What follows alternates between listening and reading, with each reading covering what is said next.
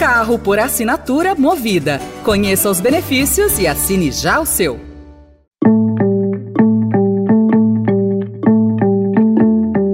Olá, começa agora mais uma edição do Notícia no seu Tempo, um podcast do Estadão para você ouvir as principais informações do jornal.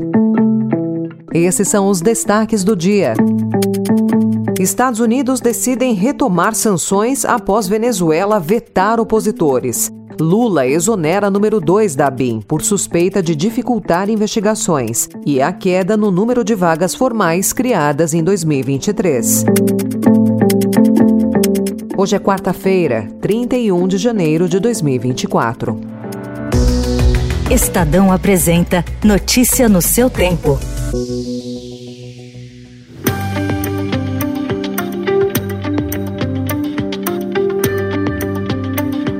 Os Estados Unidos decidiram ontem reativar as sanções ao setor de petróleo e gás da Venezuela, depois que o Tribunal Supremo de Justiça, controlado pelo chavismo, manter a inabilitação política da deputada Maria Corina Machado, que é a principal candidata da oposição nas eleições desse ano, e do também opositor Henrique Capriles. O plano é retomar as restrições em abril. A Venezuela classificou a decisão americana de chantagem grosseira e indevida. A retaliação iria contra o interesse eleitoral de Joe Biden, que tenta reduzir o ingresso de venezuelanos nos Estados Unidos. Em outubro, a Noruega mediou um diálogo entre o chavismo e oposição, com participação de México, Estados Unidos, Holanda, Rússia e Colômbia. Os acordos de Barbados previam troca de presos, alívio das sanções e eleições transparentes com a participação dos principais opositores.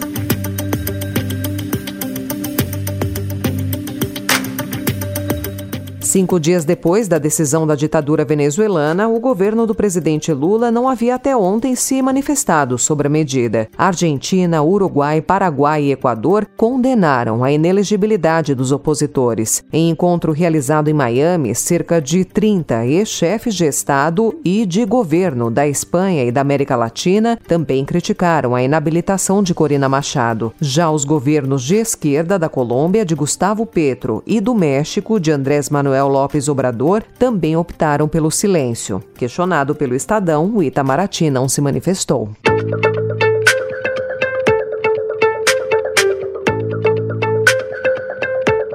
Presidente Lula demitiu ontem o diretor adjunto da Agência Brasileira de Inteligência, a ABIN, Alessandro Moretti. A dispensa ocorreu um dia depois da operação da Polícia Federal, que fez buscas em endereços do vereador Carlos Bolsonaro, filho de Jair Bolsonaro. Moretti é muito ligado ao ex-presidente. O Estadão apurou que o novo diretor adjunto será Marco Sepic, diretor da Escola de Inteligência da ABIN. Ontem, a Polícia Federal intimou o general Augusto Heleno, ex-ministro do Gabinete de Segurança Institucional, para prestar depoimento no caso. A Polícia Federal pediu ontem ao Supremo Tribunal Federal a quebra do sigilo bancário do deputado André Janones, do Avante de Minas Gerais, no inquérito que investiga se ele operou um esquema de rachadinha em seu gabinete na Câmara. Procurado pelo Estadão, Janones não havia comentado o movimento da PF até a noite de ontem. Ele tem reiterado que a investigação do caso pelas autoridades competentes é o único caminho para provar que ele é inocente.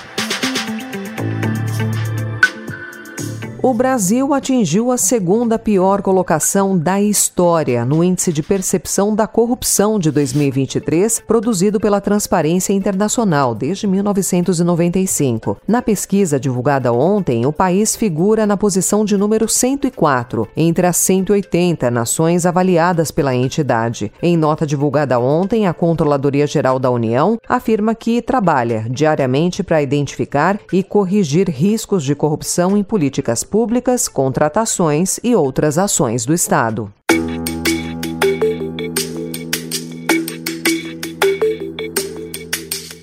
Em São Paulo, os bairros do Morumbi e do Itaim Bibi, na Zona Sul, foram as localidades da cidade onde os roubos mais cresceram em 2023 na comparação com 2022, de acordo com dados divulgados pela Secretaria de Segurança Pública do Estado. No total, esse tipo de crime teve redução na capital paulista no período, mas em algumas regiões, como essas, os registros aumentaram. Foram 133 mil roubos no ano passado, antes 142 mil em 2022 em toda a cidade, uma queda de 6,7%. As maiores altas de roubos foram no Portal do Morumbi, 37%, e Itaim Bibi, 28% na Zona Sul, assim como na Aclimação, 28% no Centro Expandido.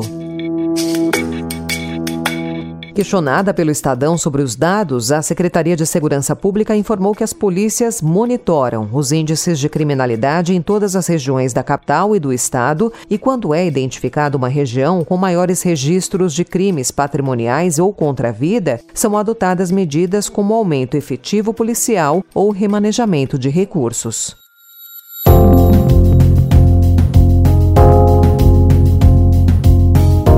Em economia, destaque para os dados do Cadastro Geral de Empregados e Desempregados. Segundo os números divulgados ontem pelo Ministério do Trabalho, foram criados mais de 1 milhão 480 mil postos de trabalho com carteira assinada em 2023. Em comparação com 2022, o saldo ficou 26,3% menor. Para o ministro do Trabalho e Emprego, Luiz Marinho, a desaceleração da economia brasileira no segundo semestre contribuiu para que 2023 fechasse com resultado abaixo do que havia sido projetado pela pasta em novembro. Houve uma desaceleração no segundo semestre. Se ele mantivesse esse processo acelerado, provavelmente ia ultrapassar a projeção de 3% do PIB e ia, ser maior a contratação. E, e nós temos um problema, déficit muito grande.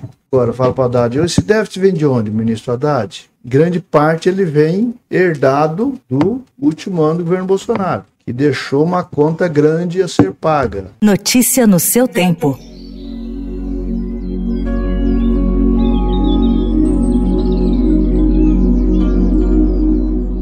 Estudo italiano aponta que realizar técnicas de atenção plena diariamente traz, entre outros benefícios, o alívio da dor para quem sofre de enxaqueca crônica e cefaleia por uso excessivo de medicamentos. Os pesquisadores sugerem que a técnica de meditação é uma boa opção de terapia complementar no manejo da dor. Uma equipe do Instituto Neurológico Carlo Besta, em Milão, que é especializado no tratamento de cefaleias, avaliou 177 pacientes. Depois de um ano, o grupo que recebeu as intervenções de atenção plena teve uma redução superior a 50% da frequência das crises de cefaleia em comparação com os dados do início do estudo.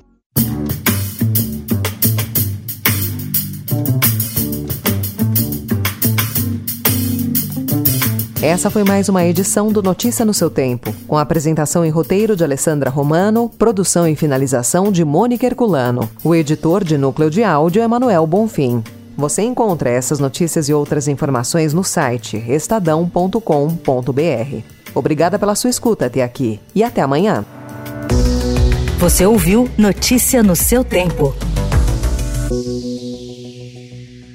Carro por assinatura Movida. Conheça os benefícios e assine já o seu.